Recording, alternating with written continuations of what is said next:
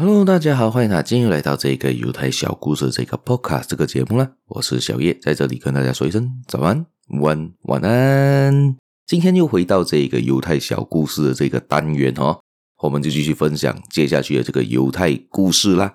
今天这个故事是说到呢，君子爱财，取之有道啊，也就是说到要诚实，对钱要注重。虽然他们在犹太人里面呢，他们注重金钱，但是在塔木德里面也说到呢。真正的清白和真正的诚实呢，是可以从一个人对待金钱的态度上看出来的哦。所以他们对于金钱上还是有一些洁癖的啦。好，我们在开始今天的故事之前呢，大家别忘了继续的收听、继续的订阅、继续的分享出去给你的亲朋好友，还有去我的粉丝团，在 FB、Insta 都可以找到我，小红书、TikTok 也可以。如果大家有兴趣的话，可以订阅一下啦，帮我点个赞吧。我会重新放一些之前的一些的片段啦。也就是说到，就可能之前一些我觉得故事不错的啦，我重新剪辑成影片版本再上载到这些平台啦。还有，可以在下面一个 Buy Me a Coffee 的链接帮我点进去，做一个小额赞助吧。谢谢大家，我们就开始今天的故事啦。现在这个故事说到嘛，就他们刚才前面提到嘛，塔木德里面说到呢，真正的清白和真正的诚实呢，是可以从一个人对待金钱的态度上看出来的。只有在金钱问题上可靠的人，才可以被看作是清白的、诚实的。所以他们都认为，做拿到的钱呢，要从正当的管道拿到钱，而不属于他的钱财呢，他们是不会去拿的。虽然他们拿钱呢很吝啬了，但是他们对于金钱上的看法还是有洁癖的啦。这个边就说到了是一个拉比，这个故事我之前也是有分享过啦，大家有听过的话再听多一次吧。然后这个故事就说到有一个拉比呢，他平常是做砍柴为生的。但是呢，他每天要从这个柴火啊，每天砍的柴啊，从山上运下来啦，背下来拿去到城里面卖啊，很花时间也很累嘛。他为了要更有时间的去研究塔木的，研究他们的经典的话呢，他就决定我要买一头驴子帮我钢柴钢回来，这样子我可以卖的更多，我也比较轻松，我也更多的时间去做我该做的事情，这个是蛮好的一件事情啊。好，所以呢，他就去到那个 market 上面，他就去到市集上面。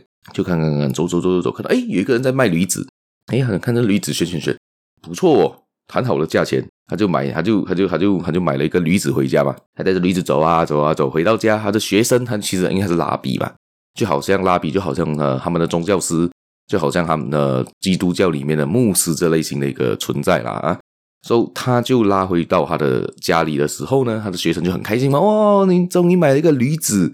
这样子后，你就更多是研究塔木德，可以教给我们更多的知识了嘛。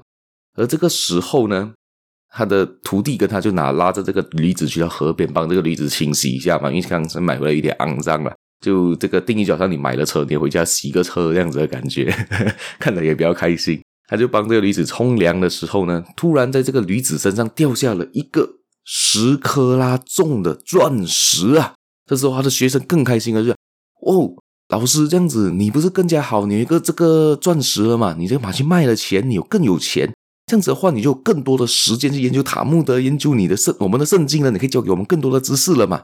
这个时候呢，这一个拉比对着学生说：“哦，不好意思，这个十克拉我要拿回去还给那一个卖我的商家，因为我们跟他买的只是驴子，我没有跟他买那颗钻石啊。”啊，学生其实满头问号，为什么他做这件事情嘛？对不对？如果是你会做这件事情嘛？